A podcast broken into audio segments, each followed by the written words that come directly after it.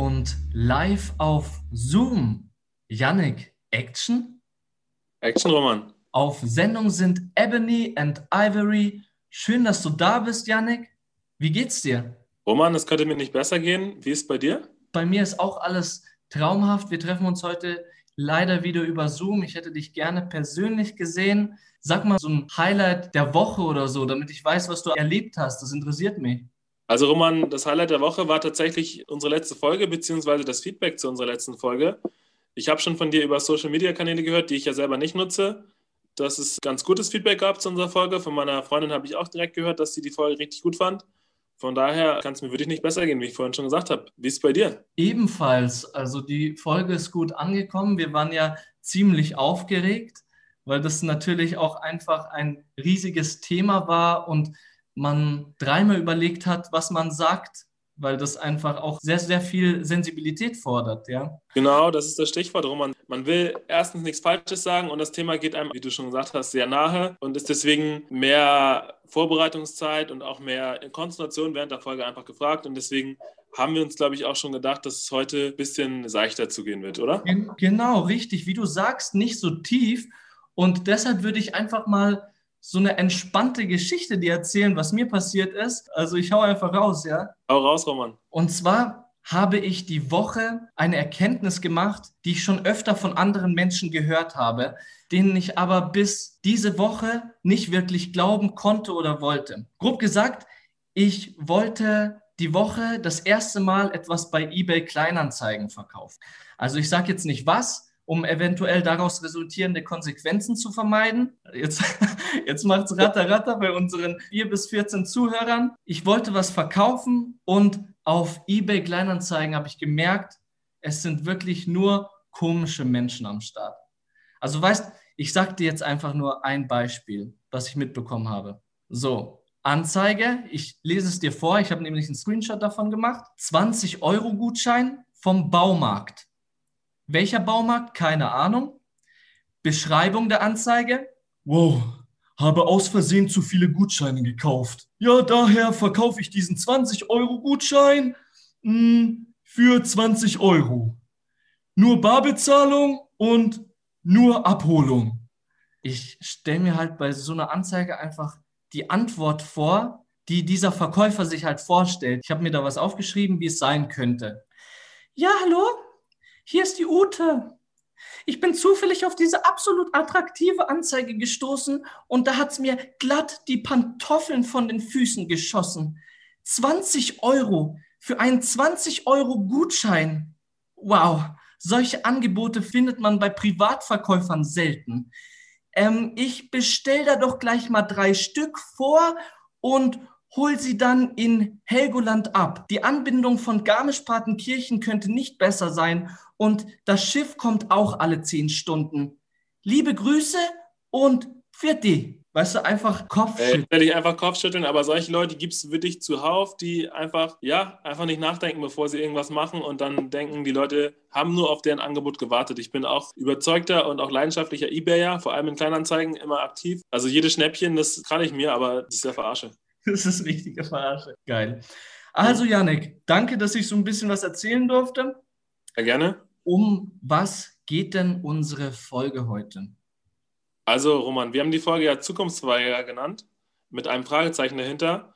Und in dieser Folge geht es halt tatsächlich um technische Innovationen, technische Geräte, unsere Nutzung und unsere Haltung dazu. Genau, so ein bisschen auf die Chancen dieser technologischen Innovation eingehen und aber auch über die Risiken von der technologischen Innovation diskutieren. Ich denke, es ist sinnvoll, wenn wir jetzt erstmal raushauen, wie wir überhaupt auf dieses Thema kamen. Ja, ich kann da gerne ein bisschen was erzählen. Also die Folge ist eine Folge, ich sage das voll oft, diesen Satz, diese Folge liegt mir sehr am Herzen, aber es tut die Folge tatsächlich auch, weil ich selber in Social Media nur sehr wenig unterwegs bin. Hm, das hat seine Gründe. Also zum Beispiel Sachen wie Facebook oder Instagram oder Snapchat, Snapchat, Snapchat. Snapchat. Ja, ja, sowas nutze ich halt auch nicht und war selber auch noch nie auf dem eigenen Handy irgendwie auf Instagram wirklich unterwegs oder habe die App noch nie gehabt. Das Einzige, was ich halt mit Einschränkungen nutze, ist WhatsApp, der WhatsApp Messenger. So, da bin ich halt dabei, weil ich auch Kontakte über Übersee pflegen möchte und auch ab und zu mal meiner Mama auch hier in Deutschland ein Bild schicken möchte. So, das geht sonst auch schwierig. Beziehungsweise bin ich da auch noch nicht so lange wirklich unterwegs, aber da kommen wir vielleicht nochmal später zu. Letztendlich geht es in der Folge halt einfach darum, dass ich mich selber ja zu teilen, nicht in kompletter Person, aber als sogenannter Zukunftsverweigerer in dem Kontext bezeichne. Dann haben wir uns gesagt, geben wir der ganzen Sache nochmal einen Namen und nennen die Folge so.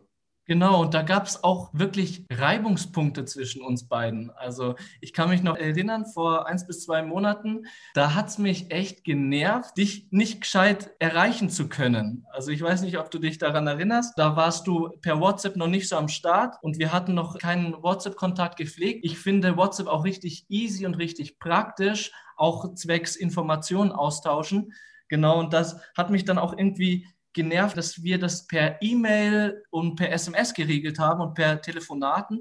Aber du hast mir dann auch im Laufe der Zeit gezeigt, dass man solche Sachen auch wertschätzen kann und solche anderen Plattformen und solche persönlichen Telefonate und auch solche persönlichen Gespräche. Ich denke, im Laufe der Zeit, zwecks technologischer Innovation, hast du mir als Zukunftsverweigerer so ein bisschen die Augen geöffnet und ich dir als Mensch, der diese technologische Innovation auch wertschätzt, dir auch gezeigt, was für Vorteile das Ganze bieten kann, oder? Ja, das stimmt. Wir haben uns da gegenseitig ein Stück weit ergänzt, wobei ich auch, also mit Verlaub, aber ich würde auch gerne wieder auf WhatsApp verzichten, aber es liegt tatsächlich auch an Kontakten zu Familie und Freunden in Ruanda, die einfach ohne WhatsApp nicht zu erreichen sind, wo auch E-Mail schreiben und so müßig ist und das ist der Hauptgrund, warum ich bei WhatsApp tatsächlich noch bin auch. Wie schätzt du deine eigene Technologienutzung im Allgemeinen ein? Also zwecks erstmal vielleicht technischer Geräte, wie bist du da ausgestattet? Also meine Ausstattung ist so, ich habe einen Laptop, dann habe ich ein Smartphone und ich habe ein Tastenhandy. Okay, das, das war's schon.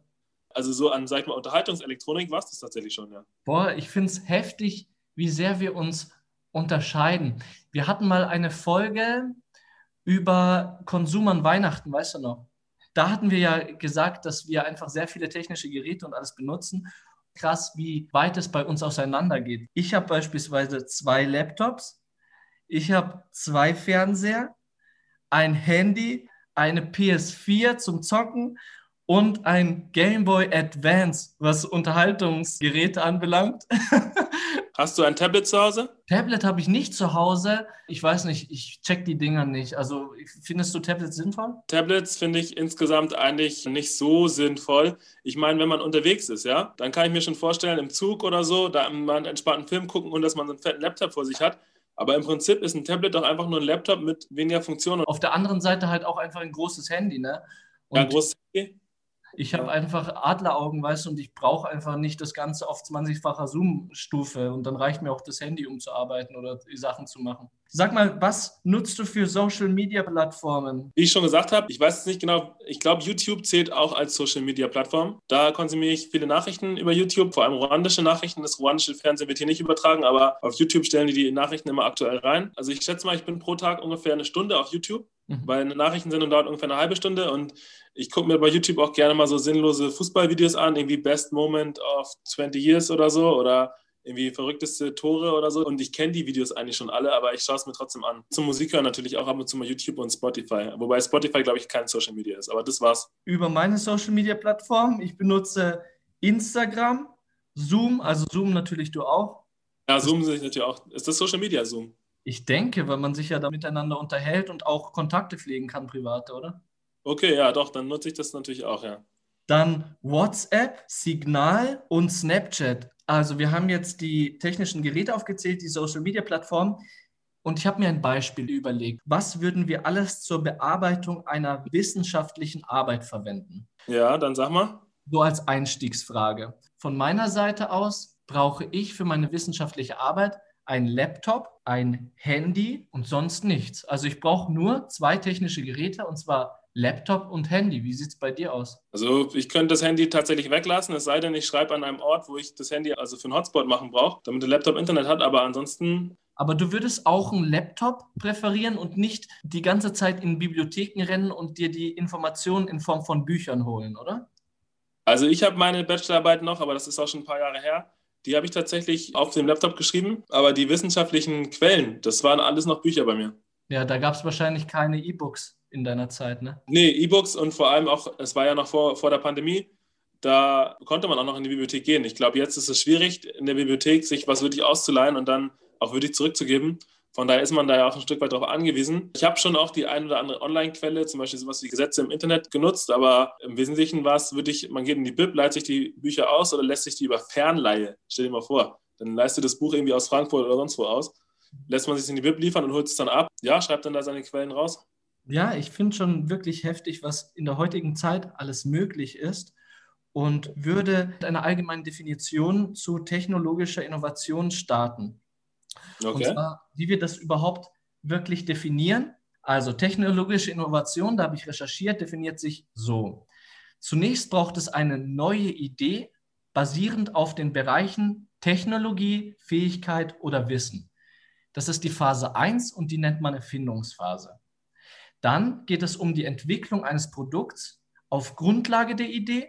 Das wäre die Realisationsphase. Und dann das Verbreiten und Vermarkten dieser neuen Idee, dieser Technologie oder des Produkts, die Implementierungsphase.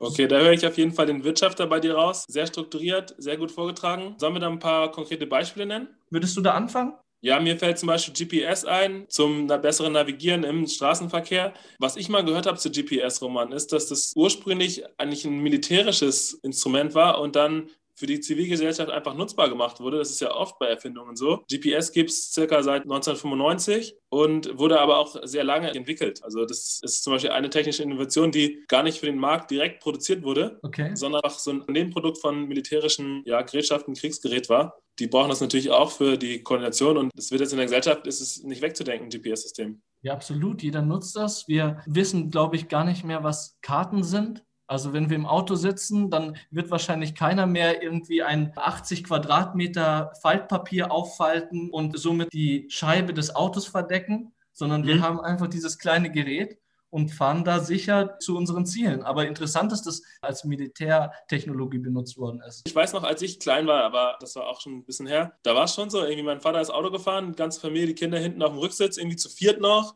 Hund irgendwie auch noch auf dem Beifahrersitz, dann Mutti mit der Karte und es gab einfach nur puren Stress, sag mal. ja, das ist natürlich heute mit dem Navi, der dir ganz genau sagt, wo du hinfahren musst und am Ende landest du in der Nordsee, ist es natürlich dann nochmal was anderes wieder.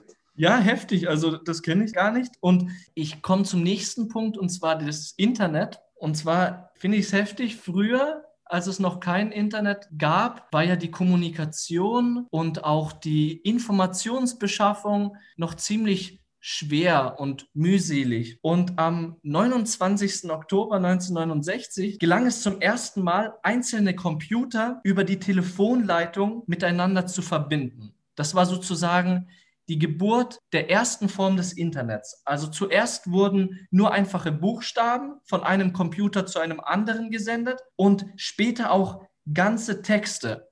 Und im Jahr 1990 hatte der Computerexperte Tim Berners-Lee dann eine Idee, die wir alle kennen, und zwar das World Wide Web. Und damit konnten dann sozusagen nicht mehr nur Nachrichten verschickt werden, sondern es entstand auch eine Art von Speicher. Und ganz ehrlich, Yannick, heute ist das Internet aus dem Leben von Milliarden Menschen auf der ganzen Welt einfach nicht mehr wegzudenken. Nee, weil die ganze Infrastruktur einfach, die meisten Dienstleistungen, da ist das Internet mit eingebunden. Ich würde überlegen, wenn ich jetzt auf der Arbeit kein Internet hätte, ja, dann gehen alle nach Hause, beziehungsweise jetzt sind alle zu Hause. Aber wenn die Leute zu Hause das Internet nicht haben, ja, dann könnte man einfach nicht arbeiten. Ne? Und das ist im Dienstleistungsbereich, selbst im Agrarbereich, kann ich mir vorstellen, dass es da ohne Internet und ohne ja, die Koordination, die das Internet auch bietet, einfach, ja, dass da nichts geht. Ja, du hast noch ein Beispiel für technologische Innovation. Genau, das ist das Handy. Also Handy bedeutet im Englischen so, so viel wie handlich. Die Engländer würden, glaube ich, oder auch die Amerikaner, die sagen dazu nicht Handy. Das ist ein, ja, ich weiß nicht, ob man das eingedeutschten Anglizismus sagen kann, weil im Ursprung wird es halt nicht so verwendet. Die sagen gleich irgendwie Mobile Phone, in Französisch Portable. Ich will es nicht angeben, aber das heißt auch so viel wie tragbar. Auf jeden Fall Handy, wir kennen es als Handy. Und äh, das erste Handy war das Motorola Dynatec 8000. Und das gab es zu kaufen, beziehungsweise das erschien im September 1983 und dann ein Jahr später circa war es dann auch im Handel erhältlich. Seit 1983 gibt es die Dinger. Hat mit dem aktuellen Smartphone, glaube ich, nicht viel zu tun. So Telefon, SMS, ich glaube, viel mehr ging da nicht. Und ja, für läppische 4000 Dollar konnte man sich das Ding dann holen. Ne? 4000 Dollar? 4000 Dollar, ja. Das war ja auch kein smartes Ding, das war ja so ein richtiger Ohrkühlschrank, oder nicht? Ja. Technologie hat also im Laufe der Jahre wie wir merken, echt an Bedeutung für die Menschen gewonnen. Wir brauchen keine Bücher mehr, wir haben das Internet. brauchen uns nicht mehr persönlich treffen, da wir Handys haben oder skypen können. Und unsere Arbeit wird auch mehr und mehr bald von Robotern erledigt werden. Ja, Janik, eigentlich super, oder? Also finde ich auch geil, so gar nichts mehr selber machen, Mündigkeit komplett abgeben. Du hast dich in die Richtung Innovation und Gefahr auch informiert und recherchiert. Ja, ich habe ein bisschen geschaut, so zuerst mal ein bisschen Mediennutzungsverhalten, vor allem bei Jugendlichen habe ich mir rausgesucht.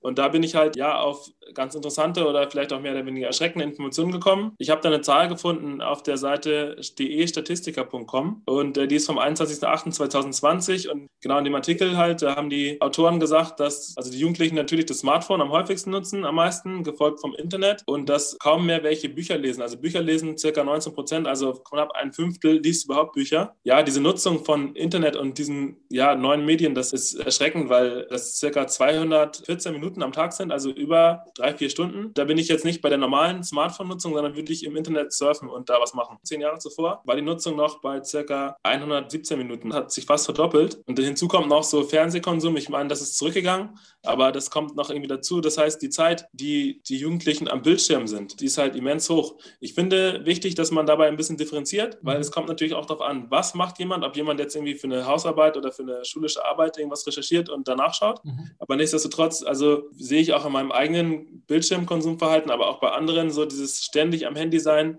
ständig mit den Augen, diese kurze Distanz auf ein flimmerndes Gerät, das kann meines Erachtens nicht gesund sein, da kommen wir später vielleicht noch zu. Ja, und wir realisieren das ja auch gar nicht mehr richtig nee, und reflektieren unsere Nutzung nicht, oder? Ich wüsste wirklich nicht, wie viel Bildschirmzeit ich pro Tag habe und welche Folgen das Ganze auf mich hat, physisch, psychisch oder auch zwischenmenschliche Folgen, ja.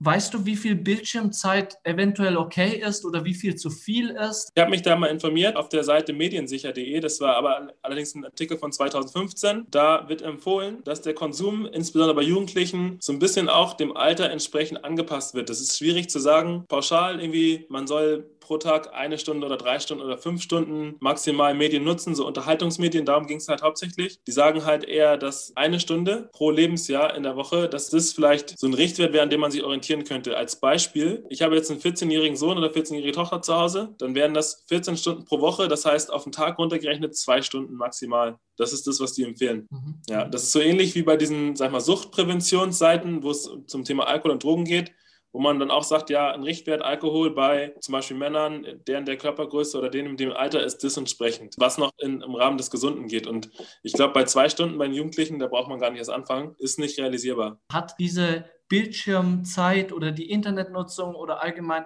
die Nutzung mit Technologie irgendwelche Folgen oder Konsequenzen für den Menschen? Naja, also ich bin da jetzt nicht so tief in der Materie drin, dass ich sagen könnte, Medien sind aus wissenschaftlicher Sicht gesehen extrem schädlich, aber ich finde, viele Folgen liegen einfach auch auf der Hand und sind auch sehr sichtbar. Zum Beispiel, dass die Augen, da ja auch nicht für gemacht sind, immer nur diesen 20 Zentimeter, sagen 20 bis 30 Zentimeter Abstand zu einem kurzen Gerät, welches auch dieses blaue Licht aussendet, das vorm Schlafengehen ins, insbesondere schwierig ist, weil man dann auch nicht so gut schläft, wenn man dieses blaue Licht, das eigentlich auch Tageslicht nachmacht, Mhm. Und dann denkt das Gehirn halt, es ist abends noch, es ist Tag und es muss noch nicht schlafen, es kommt nicht zur Ruhe. Mhm. Dann ist natürlich eine weitere Folge diese kurze Aufmerksamkeitsspanne durch, sag mal, diese Überflutung von Medienreizen, von vielen Reizen, von ästhetischen Medienreizen, die dann dazu führen, dass im echten Leben sich vielleicht ein Jugendlicher oder auch ein Erwachsener, die will ich gar nicht ausnehmen, dass sie sich nicht mehr länger auf irgendeine Sache konzentrieren können. Dieses nicht ausgelastet sein, was auch, jetzt komme ich zum Bewegungsapparat hin, denn meistens konsumiert man ja diese Medien nicht, während man gerade irgendwie draußen ist, spazieren geht oder joggt,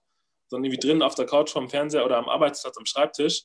Ja, Haltungsprobleme im Sinne von, die Wirbelsäule ist nicht durchgestreckt gerade, sondern, sondern wird immer in so, in so einer gekrümmten Haltung einfach eingenommen. Insgesamt einfach zu wenig Bewegung, zu wenig frische Luft. Ja, der Körper ist einfach nicht für das gemacht. Und von der Psyche habe ich jetzt noch gar nicht geredet, mhm. was zum Beispiel Suchtverhalten angeht, was Abhängigkeitsverhalten von diesen Medien angeht. Also ich sehe da echt sehr viele Sachen pro Punkt, wahrscheinlich eher stundenlang auch äh, recherchieren könnte und, und dann auch wissenschaftlich belegt finden würde. Deswegen ist dieser Medienkonsum problematisch.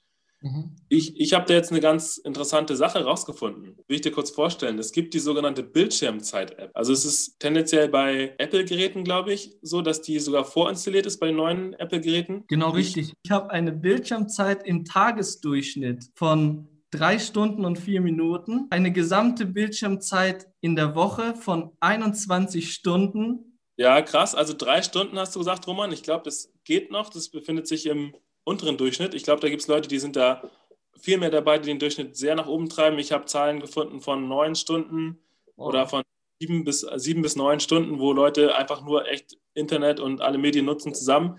Ist natürlich schwierig, das auseinander zu puzzeln. Ich denke mir halt, bei mir wäre es jetzt nicht so aussagekräftig, weil ich habe ein Tastenhandy. Mhm. Das kann das gar nicht aufzeichnen und mit dem Handy, mit dem ich jetzt hier auch aufnehme, deswegen kann ich die Bildschirmzeit auch gerade nicht abrufen, weil dann die Aufnahme gestoppt wird, schätze ich, oder ich dann wahrscheinlich irgendwas lösche oder so mit meinem technischen Geschick. Mit dem Handy habe ich halt mal geschaut, das ist 20 Minuten am Tag, aber. Ja, aber hält sich auch voll im Rahmen, also 20 Minuten. Man merkt schon die Unterschiede so. Du hm. nutzt auf jeden Fall weniger dein Handy und das war ja jetzt bei mir nur die Bildschirmzeit des Handys. Und wenn ich überlege, wie lange ich auch Internet nutze auf meinem Laptop und alles drum und dran, ja. würde eine viel größere Zahl rauskommen und ich finde das interessant und cool, dass du da auch ein bisschen die Gefahren erläutert hast. Und wenn es für dich in Ordnung ist, würde ich jetzt aber auch gerne die andere Seite de, der Thematik beleuchten. Ja, unbedingt. Ich glaube, äh, wenn wir nur eine Seite der Medaille beleuchten, dann haben wir kein komplettes Bild. Aber erzähl doch mal, was diese technischen Innovationen, was technische Fortschritt auch für Vorteile mit sich bringt.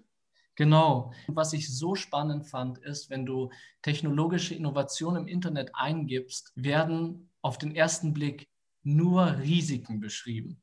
Also das zeigt uns ja auch direkt, dass wir uns zurzeit mit diesem Thema sehr arg beschäftigen, also die Gesellschaft, und das auch sehr hinterfragen und reflektieren, was ich einerseits richtig gut finde, aber andererseits finde ich, darf man auch die Chancen der technologischen Innovation nicht aus dem Blick verlieren. Und da wäre beispielsweise erneuerbare Energie. Wir haben über Nachhaltigkeit geredet, wir haben ein bisschen den Klimawandel angeschnitten und erneuerbare Energie ist heutzutage meines Erachtens nur durch technologischen Fortschritt realisierbar. Also es braucht Fortschritt, um den Lebensstandard und unsere Privilegien aufrechtzuerhalten, den Klimawandel auf der anderen Seite aber auch zu stoppen. Also ich denke da an die ganzen Windräder, ich denke an Elektromobilität beispielsweise. Es gibt bestimmt noch viel mehr. Es gibt Überlegungen, das CO2 aus der Luft zu filtern. Und das Ganze ist nicht ohne technologische Innovation möglich. Allein die Daten aufzunehmen, das zu analysieren und das Problem zu erkennen, da, da braucht es ja auch ganz viel und ganz spezielle Technik. Von daher gebe ich dir da recht. Schon auch nicht schlecht, dass wir da weiterkommen, dass wir da neue Sachen entwickeln, weil sonst, wenn wir da stehen bleiben, wo wir sind, das will, glaube ich, keiner. Ich habe noch ein Beispiel und zwar, wir sitzen hier gerade in Zoom, wir reden miteinander, wir kommunizieren miteinander. Ich denke, durch technologischen Fortschritt, sei es Handy, sei es WhatsApp, sei es Apps, um leichter miteinander zu kommunizieren, das vereinfacht die Kontaktknüpfung mit Familie und Freunde. Du hast über deine Familie in Ruanda erzählt, mit denen du einfach nur kommunizieren kannst, indem du einfach dein Handy benutzt. Oder auch eine als effiziente Methode, Informationen zu wechseln. Ja, also wenn ich da einhaken darf, natürlich braucht man diese Geräte, aber diese Geräte machen in sich natürlich auch von sich selbst abhängig. Denn also ich will jetzt nicht romantisieren und sagen, wenn es die Geräte nicht geben würde, hätten wir uns ja jetzt getroffen. Ich wäre jetzt irgendwie mit dem Fahrrad nach Fürth gefahren oder du wärst irgendwie mit der U-Bahn hergekommen oder anders. Ich denke da an diverse WhatsApp-Gruppen, die zum Beispiel für Organisation von Treffen, von Fußballrunden, von sonst was irgendwie genutzt werden. Ja, die machen sich irgendwie auch ein bisschen selber überflüssig, beziehungsweise sind als Selbstzweck da. Und ich glaube, vorher haben sich die Leute ja auch irgendwie einigermaßen gepeilt bekommen und das vielleicht auch sogar effizienter noch. Deswegen sehe ich in der sozialen Kommunikation, in dem technischen Fortschritt eigentlich keinen wirklichen Fortschritt, wenn okay, man das so man, Ja, man verliert vielleicht dann auch irgendwie seine Selbstständigkeit und die eigene Initiative, die persönliche Kommunikation mit den Menschen geht vielleicht. Ja, persönlich, so dieser Anruf, dieser dieses würde ich mal vorbeikommen, von mir aus auch unangemeldet und so, das fällt dadurch nicht komplett weg, aber wird halt einfach ersetzt. Ja, ich glaube, man kann diesen Punkt und sollte auch diesen Punkt von beiden Seiten beleuchten, weil es ist erstmal wichtig, die Chancen zu sehen, aber das Ganze natürlich auch im Endeffekt kritisch zu reflektieren. Ich habe auch noch einen sehr interessanten Punkt gefunden, warum technologische Innovation eine Chance sein kann. Und zwar der Punkt selbstbestimmtes Wohnen. Wir alle haben ältere Menschen, die uns viel bedeuten, die eventuell alleine sind Und eventuell sind diese Menschen auch pflegebedürftig. Heutzutage haben diese pflegebedürftigen Menschen viel mehr Chance, ein selbstständiges oder selbstbestimmtes Leben zu haben. Und zwar durch Assistenzsysteme und intelligente Haustechnik, die diese Menschen in ihrem alltäglichen Leben unterstützen. Die eingesetzte Technik, diese innovative Technologie ist künftig selbstlernend und intuitiv bedienbar, zum Beispiel durch Sprachkommandos oder Gesten. Also ich genau. finde das ganz interessant, auch in dem Sinne gut, dass natürlich ja selbstbestimmtes Leben gefördert wird. Aber ich finde es auch mega gruselig und ich denke mir, das ist eine Abkehr von jeglichem sozialen Kontaktroman. Also da haben wir wieder diese soziale Komponente. Ich glaube, es gibt da Gesellschaftssysteme, wo das Ganze irgendwie auch, ich weiß nicht, ob Technik da die einzige Lösung ist, auf die man setzen sollte. Ich habe mich über eine App informiert. Und zwar okay. die App Auguste heißt sie. Und mit der App Auguste können Angehörige auf ihrem Tablet oder iPad mit ihren demenzerkrankten Angehörigen spielen. Das fördert nicht nur dann die Gesellschaftlichkeit, die Gemeinsamkeit, sondern hat auch einen therapeutischen Effekt. Und da kommt einfach dieses gesunde Leben hinzu und die medizintechnische Innovation, dass den Menschen auch gesundheitlich geholfen werden kann durch innovative Technologie. Ja, sowas ist natürlich geil und ich sage auch nicht, dass alles schlecht ist.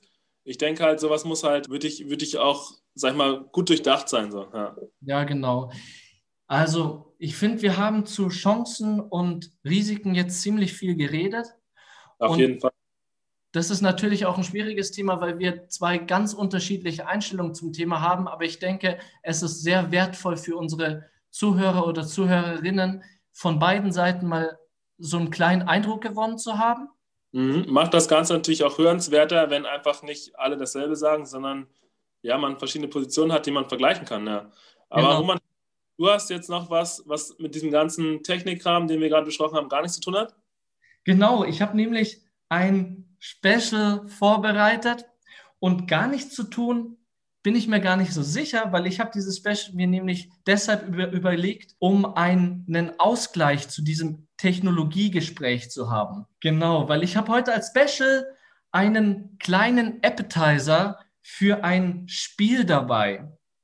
Also ich habe vor ein paar Monaten ein Spiel erfunden und dieses Spiel ist ursprünglich als Trinkspiel gedacht. Dieses Spiel nennt sich Snakebite oder Augustine Extreme. Ich würde dieses Spiel sehr gerne an die Öffentlichkeit spreaden, damit, wenn es irgendwie gut läuft, bald jeder in Bars und Wohnzimmern nur noch dieses Spiel spielen. Ist das in Ordnung für dich? Ja, ist in Ordnung, Roman. Hier vielleicht der Hinweis, Urheberrechte sind dann bei dir, oder?